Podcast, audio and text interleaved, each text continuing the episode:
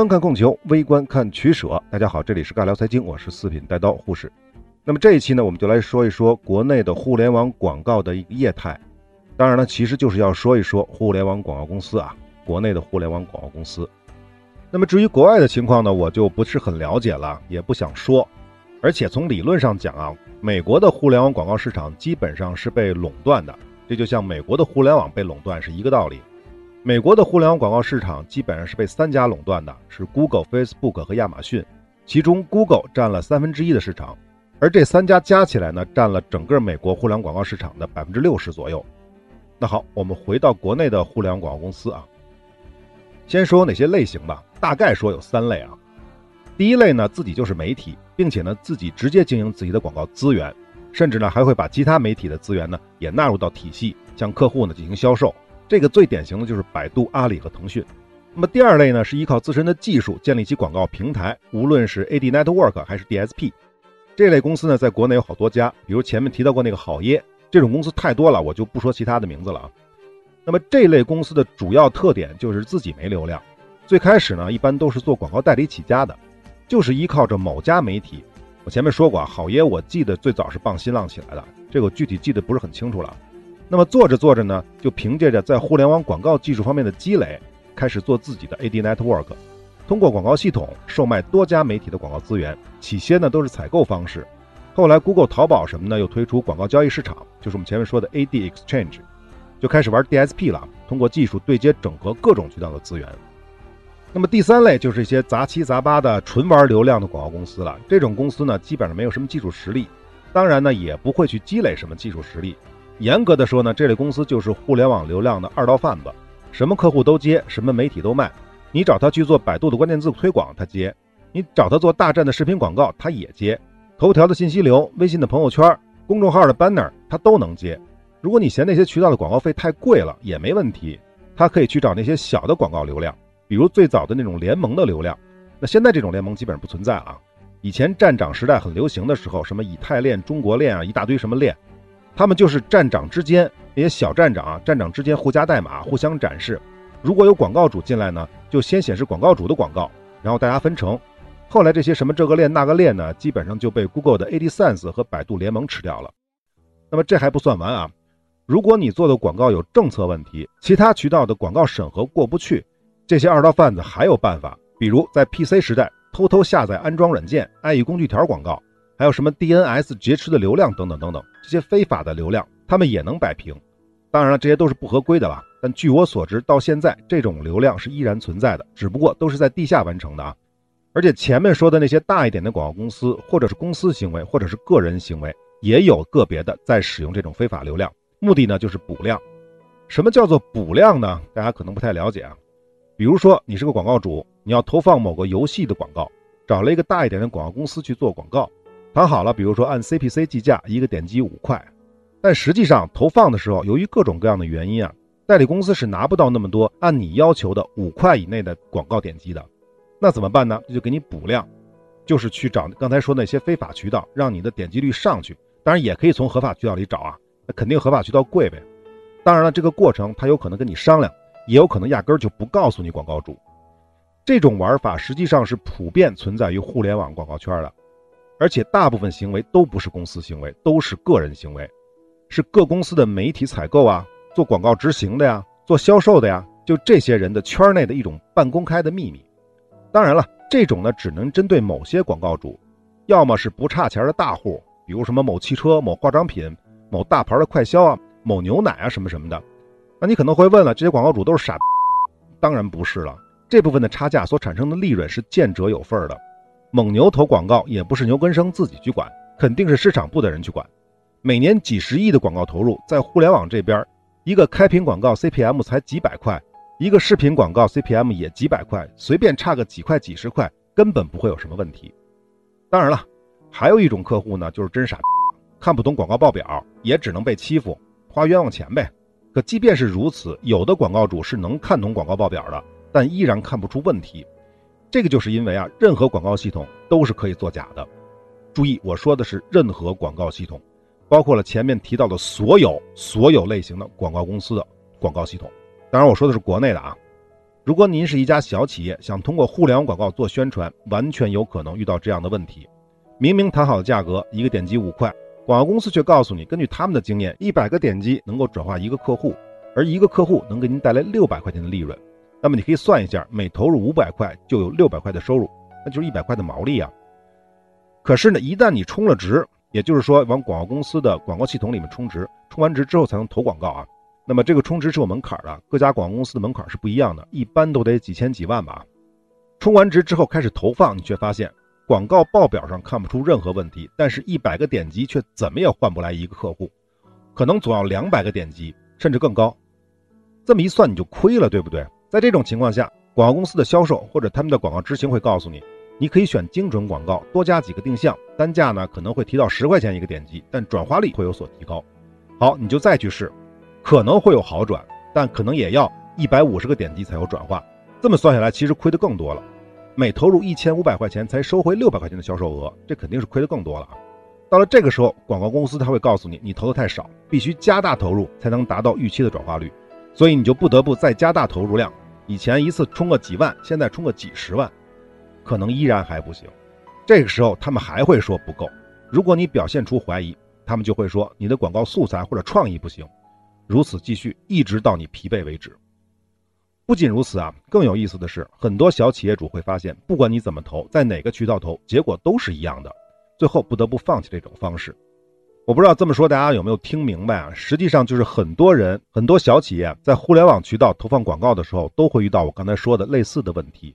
什么原因？就是我们前面说到的这个问题：广告公司的系统里有可能会作假，它只是为了赚你的钱。它没有那么多的广告覆盖能力，也没有那么好的用户分析能力，更没有那么多的数据，所以它所谓的精准广告也好，普通广告也好，都不可能给你带来所需要的转化。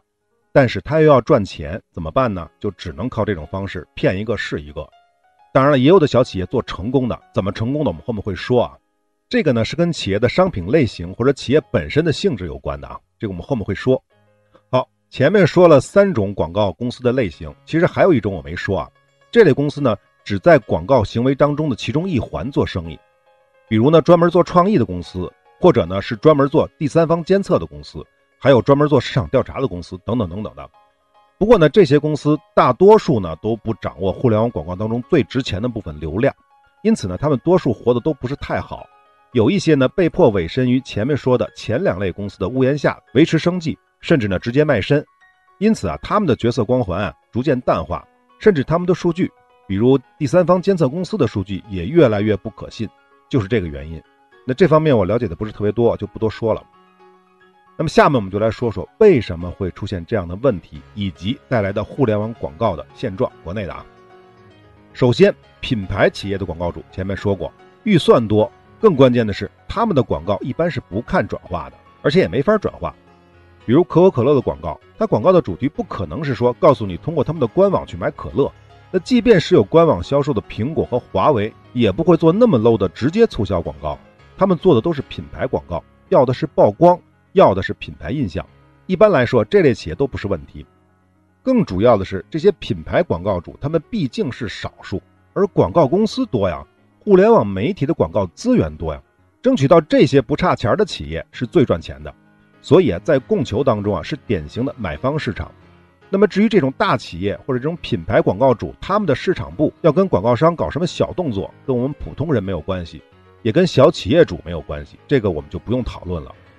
我们最重要说的还是那些小企业、小公司，他们要通过广告促销来解决生存问题的这些广告主。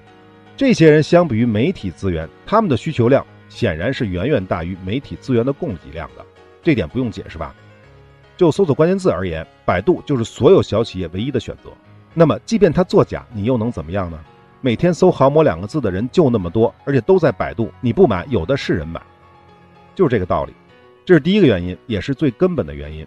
第二个原因就是人的原因了。互联网的广告圈其实很小，小到令人发指。可以说，在这个圈子里，就那么些人，他们可能是来自互联网媒体的运营部门。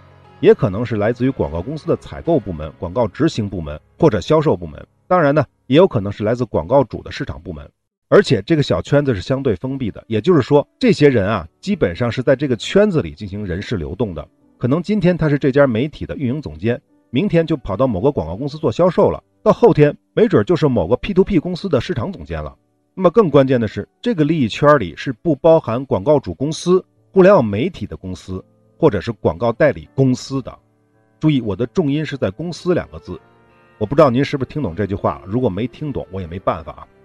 总之，在这个利益圈里玩游戏，您必须遵守这个圈子里的规则。那么，既然是利益圈，利从何出呢？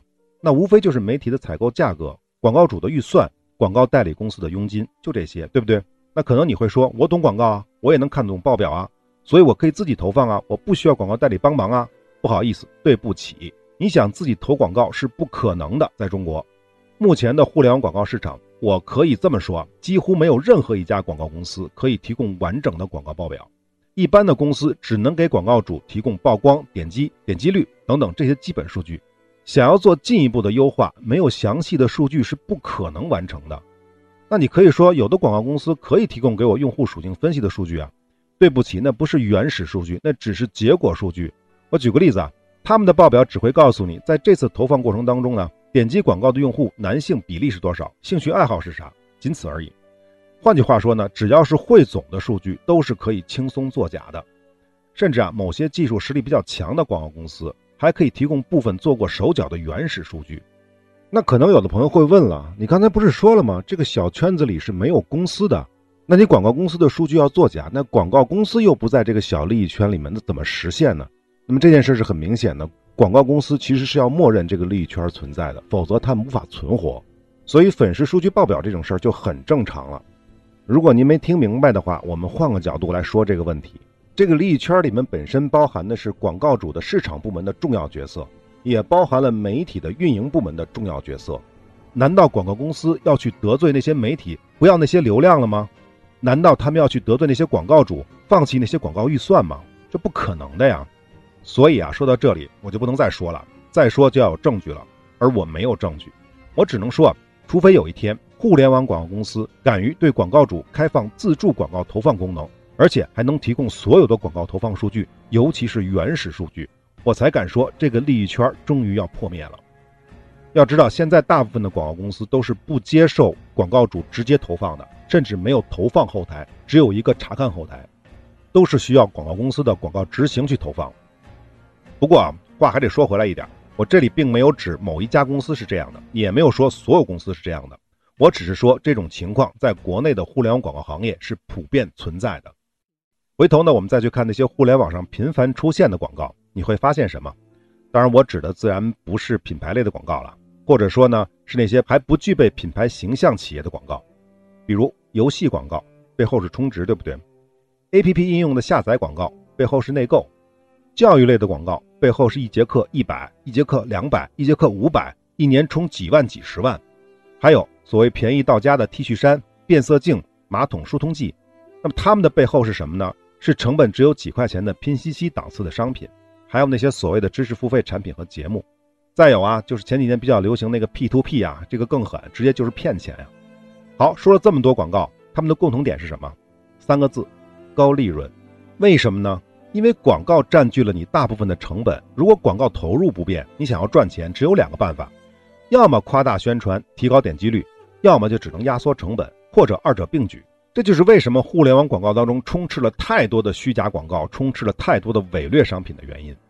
大家可以想一想，传统媒体的广告时代，哪种广告跟这个最像呢？其实就是前面提过的电视购物。当然了。我依然不是在说所有在互联网上做广告的商品都是破玩意儿，都是假东西。还是那句话，事实是这种情况已经在国内普遍存在了。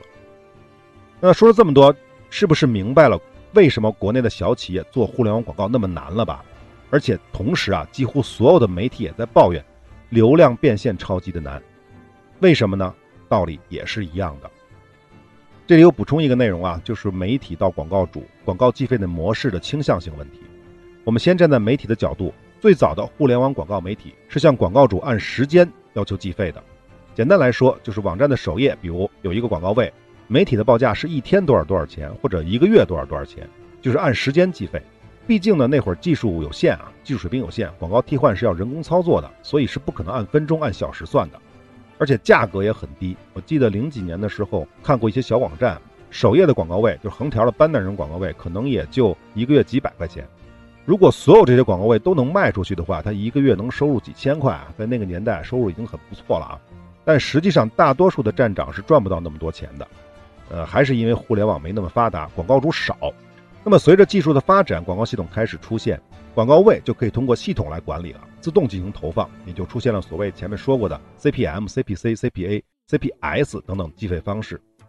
那么 CPM、CPC、CPA 我都解释过了，CPS 那个 S 就是销售的意思，是按照销售额来计费的。也就是说，我这里每卖出去一百块钱，我要付出多少成本，或者呢是我这边每卖出去一件商品，我要付出多少成本，是这个意思。那么显然啊，作为媒体更希望是按时间计费了。不管我这儿流量有多少，旱涝保收。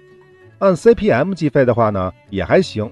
但是万一这两天网站的访问量上不去的话，那就赚不到钱了，那就更别提什么 CPC、CPA 了啊。但是呢，那个时候毕竟互联网广告客户还是少啊，媒体就得让步。因此呢，很多网站就不得不改为 CPM 计费了。但依然呢是不愿意使用 CPC 进行结算。再到后来，广告代理公司开始多了，公司一多就有了竞争。这一边呢要跟同行争客户，就是争广告主啊；另一边呢要去媒体那儿争流量。那么既然媒体是按天计费，或者是按 CPM 计费，所以啊，很多广告公司就开始以这种方式来采购流量。也就是说，我买的时候啊是按 CPM 计的，按曝光来计，或者是按时间来计。那么另一方面呢，广告主是只看疗效不看广告的，因此为了争夺广告主客户。很多广告公司在卖流量的时候，则是按 CPC、CPA 甚至是 CPS 跟客户结算。那么问题就来了，还是举个例子啊，比如广告公司购买了媒体的某个广告位，是按 CPM 买的，一个 CPM 是五块，这边卖给客户呢是按 CPC 结算，一个 CPC 呢也是五块。为什么这么举例呢？因为这么好算账啊。那么我们就简单计算一下啊，如果一个广告展示一千次就有一个点击的话，广告公司是不赔不赚的，对不对？一千次展示，我的成本是五块，就是一个 CPM 是五块，我是五块买过来的。一千次里面有一个点击，那就是我能收五块，那就是不亏不赚。当然，这个是不考虑其他的一些人工之类的分摊啊。那么，如果还是这一千次展示当中呢，出现了两次点击，广告公司的成本依然是五块，但是它收入是十块，就是赚钱了，对不对？但是如果一千次展示里只有零点五次点击的话，那就赔了。成本是五块，可是收入只有两块五啊，所以啊，CTR 就成了很多广告公司主要的盈利手段。前面举的这个例子呢，千分之一的点击率就是 CTR，它是盈亏平衡点，超过就赚钱，低于就赔钱。那么广告公司如何保证自己不亏钱呢？这就有很多手段了。第一，帮助客户优化素材，主要是指广告创意啊，这可以提高点击率的。但是呢，在这一方面，互联网广告公司没有什么优势。这我们之前说过的，就不多说了。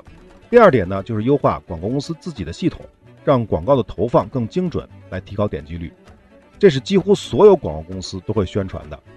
第三点就是，如果以上我都搞不定，我既没有优化创意的能力，也没有技术能力，那广告公司怎么办呢？就只能作假了。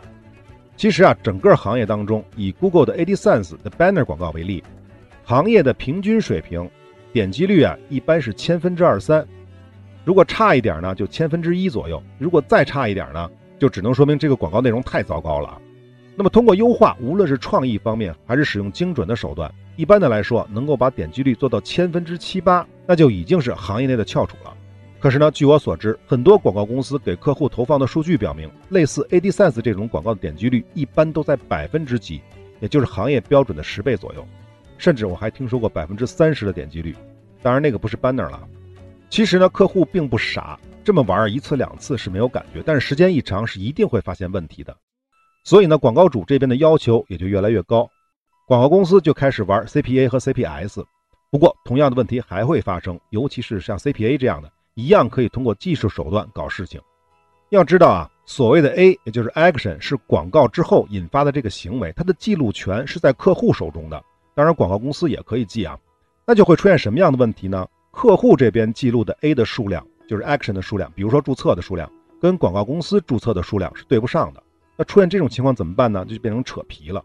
扯皮的结果呢，就是看谁能拖，看谁能妥协，就是这么个概念。那至于 CPS 的模式呢，一方面它存在扯皮的问题，另一方面呢，很多广告公司会用 CPS 结算的模式去诱骗广告主充值，然后呢，在投放一段时间之后呢，以各种理由劝说广告主放弃，因为 CPS 原则上是只赚不亏的啊，对于广告主而言。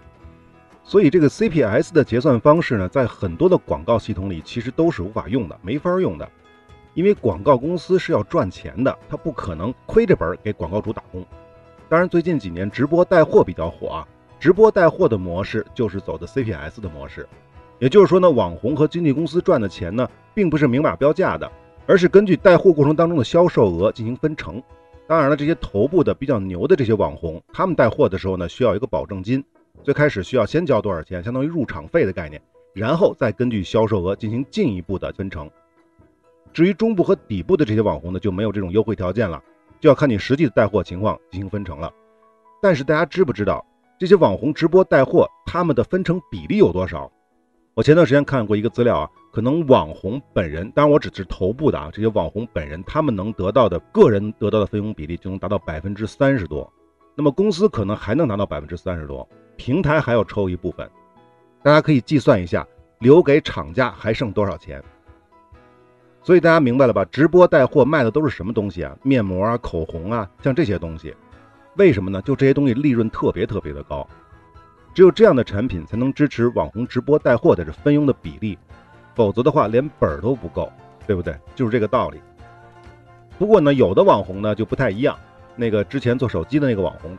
他在带货的过程当中呢，会差一定比例的利润没那么高的商品，这样一来呢，看上去这个人呢就比较有良心。当然，实际上他卖的大部分呢还是高利润的商品，否则他是玩不下去的，也是玩不长久的。这种模式像什么呢？有点像超市，超市的大促销，他会告诉你可乐非常的便宜，这个可乐呢平时要卖八块钱，但是在我这儿只卖五块钱，确实是便宜，甚至是亏本的。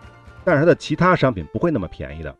它只是用低价的可乐吸引人流、吸引用户量。对于大多数人而言，你不可能在超市里面只买一瓶可乐吧？你总要带点其他东西回去。只要你的人来了，超市促销的目的就达到了。那么，为什么网红直播的模式可以采用 CPS 的模式呢？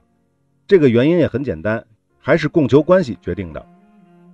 显然，网红的直播间这样的媒体形式呢，它并没有那样的强势，它之前的变现能力比较差。所以他在面对广告主的时候，就只能够放下身段，不能用曝光量去跟广告主结算，只能用销售额去跟广告主结算，就是这个道理。当然了，头部的那些最火的那些网红，他在供求关系当中呢是属于强势地位的，也是因为这个原因，广告主要找他们去合作的时候，就要先交保证金，无论销售的多与少，这些保证金就是这些网红的最基本的收入，无论好坏，人家都不能白忙活。这相当于呢，就是 CPM 加上 CPS 一种复合的结算模式。好，关于直播带货，我们就说这么多啊。我们接着说其他的内容。随着互联网的进一步的发展，弱势的媒体的生存空间就越来越小。以视频行业为例，原先的几十个视频网站，现在呢，就只剩下什么优酷啊、腾讯、爱奇艺为数不多的几个视频媒体的寡头了。那反观广告主这边呢？更多的企业意识到互联网广告的重要性，开始注重将广告预算投入到新媒体，就是互联网媒体当中。因此，行业内的供求关系发生了根本性的改变。最近几年呢，CPA 和 CPS 的计费模式基本上就没有人再提了啊。一般的来说，媒体这边就是 CPM，客户这边就是 CPC，基本上就是这么一个现状。至于前面讲的那个小圈子在这个过程当中起了什么作用，我就不多说了。聪明的朋友应该能够脑补得出来。好，这部分说完了，大家可能会问啊，那传统媒体广告是不是也存在类似的问题？会不会也有这样的小圈子？这点呢，我只能说我不知道，因为不了解。但是我感觉，只是感觉啊，应该不会差的太多。好，最后一个问题，您可能能感觉得到，互联网广告行业的内部黑幕还是挺多的。那既然存在这样的问题，有没有解决的办法呢？我的答案是比较悲观的。为什么呢？这与广告本身的逻辑是有关的。首先，我们说的广告是商业广告，也就是说，广告主必须要付出成本。那么，这个成本无论怎么算，最终都要落到客户的头上，也就是广告主的头上。那广告主厂家他也不是做慈善的呀，那这部分成本他一定会分摊到每一件商品上的。也就是说，广告越是做得凶，我们用户在购买他们的商品的时候，所分摊的广告费用的比例就越高，那就越亏嘛。至于那些经常做广告的成功企业，要么是有天然的行业特点，可以维持较高的利润率，最典型的就是奢侈品啊，卖的就是价格。那个叫范什么哲的西装，它要是一百块钱一件，那些有钱人还会去买吗？而且如果这个范什么哲他从来都不做广告的话，那就更没有市场了，对不对？谁会去穿一件毫无名气、做工又一般，但是天价的西装呢？这是第一种可能，就是行业的天然特征高利润率。第二种可能，就是市场规模足够的大，它的营业额跟它的广告投入相比，永远都是小数目。那么在这种情况下，分摊到每一件商品的广告成本就不是很高了。比如说银行业、房地产业或者是汽车行业，都是这个样子的。我们举个例子啊，大众汽车一年的广告预算大概是几十亿美金，大几十亿啊。可是它的销售额是以千亿计算的，所以大家明白了吧？你买一辆汽车，十万块钱的汽车，它的广告成本只有几千块钱。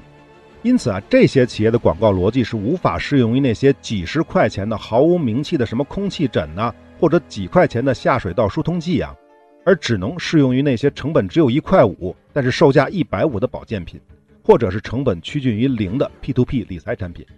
所以大家明白了吧？这就造成了广告市场上的劣币驱逐良币。大家想一想，传统广告媒体时代不也一样一样的吗？那么到底是不是有解决的办法呢？我想呢，也不是完全没有。我来说一说我的思路啊。第一，当然是期望于有监管了。但是对于这点呢，我敢肯定，百分之九十九是无法实现的。所谓的监管再严格、再仔细，也不可能解决所有问题。而且监管也有成本，这个成本又由谁来负担呢？肯定不能是政府吧？就算是政府，他那钱也是人民交的，这成本也不可能是商家，对不对？商业本来就是逐利的，不赚钱的买卖就不是买卖。那么既然监管不是解决办法，那么到底有没有真正的解决方案呢？我想啊，首先是机遇。互联网媒体崛起的时代，其实也崛起了一批的品牌，比如说是跟着淘宝一起起家的那几个服装品牌，具体名字我就不说了。这是什么意思呢？就是在某一个广告渠道刚刚诞生的时候，知道的人比较少，价格呢也就比较低。我说的是广告主知道的比较少啊，但是用户量不能少，用户量少了就没意义了。这个时期是最佳的做广告的时机，而且也是在这个阶段，供求关系是站在买方市场上的。而这个时候，那些卖保健品的、卖理财产品的、卖保险的，他们还在传统领域玩命竞争的时候，那么在这个时间点上，就是你的机遇。当然了，第一条路不是每个企业、每个人在一生当中都能遇到的。如果遇不到呢，就只有第二条路了。这条路呢，叫做一步式跨越。什么意思呢？举个最简单的例子啊，拼多多是怎么做起来的？瑞幸咖啡是怎么做起来的？当然了，这两个例子不太积极啊，一个卖假货，一个骗投资人啊。换个例子，抖音、王老吉和加多宝，还有什么六个核桃、三只松鼠，他们是怎么做起来的？什么意思呢？不要在乎广告投入的一成一地的得失，换句话说啊，不要在乎被广告那个小圈子里的人赚了多少钱。你做广告一步到位，通过广告把自己的企业包装成为一个品牌的企业，把规模一步做上去。一旦规模做上去了，广告预算分摊到每件商品上的成本就会减少，甚至会减到无关痛痒。那好，问题来了，我没钱呀，我也拉不来投资啊，那怎么办呢？还有辙吗？有，就一条，活下去。只要企业不倒，能够维持，并且保证产品品质的优势，也许五年，也许十年，当然也可能是五十年、一百年。只要活得足够长，遇到的机遇就越多，抓住机遇的概率就越大，仅此而已。但我个人认为啊，这才是最难的一条路啊，因为它需要的是坚持。好，说了这么多啊，可能有的朋友还是说这些我都做不到啊，那有没有办法？还有没有辙呢？遇到这样的朋友啊，我只能说，大哥，您还是去卖保健品吧，只要别吃死人就行了。关于刚才说的这段，我不知道大家有没有听明白我想说什么。其实呢，前几年啊，就是这个互联网已经起来之后，有一些创业者还抱着一种幻想，就是认为自己把产品做好了，用户自然就会来。这种想法是极为错误的。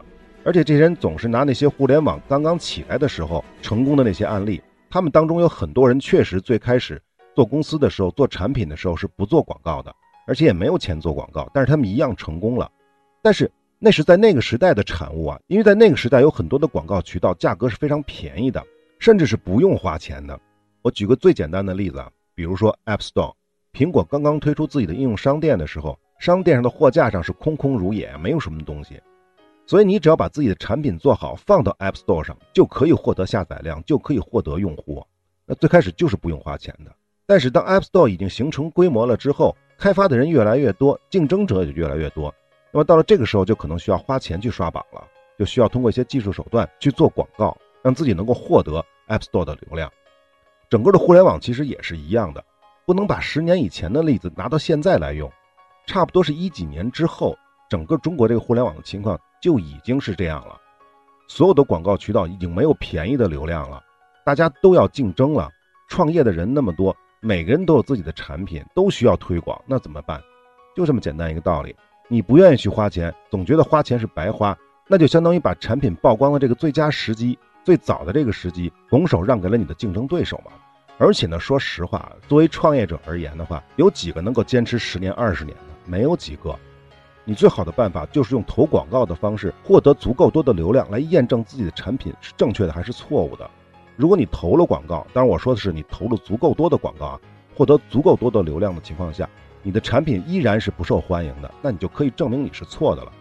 你要不然转型，要不然洗手不干，重新去打工。用我的话说，就是快刀斩乱麻啊！用广告啊，一次性的跨越你的用户基数，行就是行，不行就是不行。磨磨唧唧的，其实活得更难受。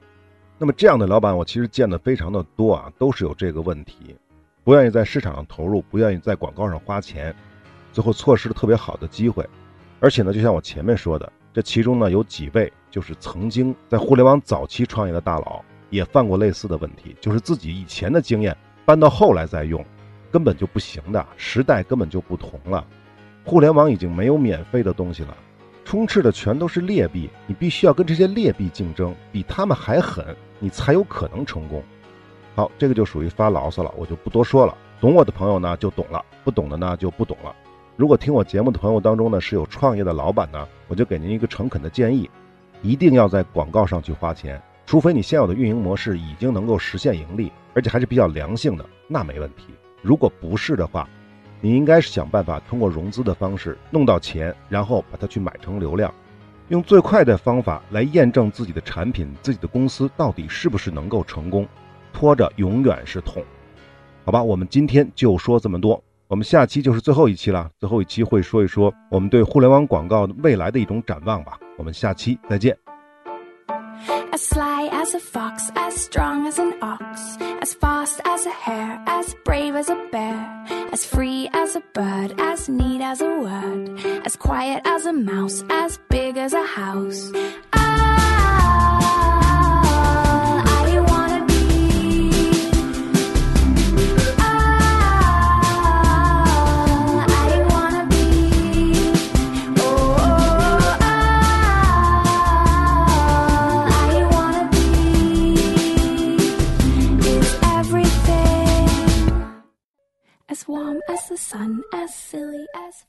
任、信用和信誉是一切经济活动的基础，也是一切人类活动的基础。不过呢，主流的各大音频平台并不完全信任我们的内容，因此部分系列的内容并没有在您所收听的平台收录，或者呢是收录之后被下架了。但是没有关系，您也可以搜索微信公众号“四品带刀护士”，关注之后呢，就可以得到完整内容的推送了。另外呢，从阿富汗系列开始，我们也同步在微信公众号更新最新的节目，欢迎来加个关注。最后，如果您喜欢我们的节目，请点赞、转发、关注、收藏，这是对我们最大的支持。好，我们下期再会。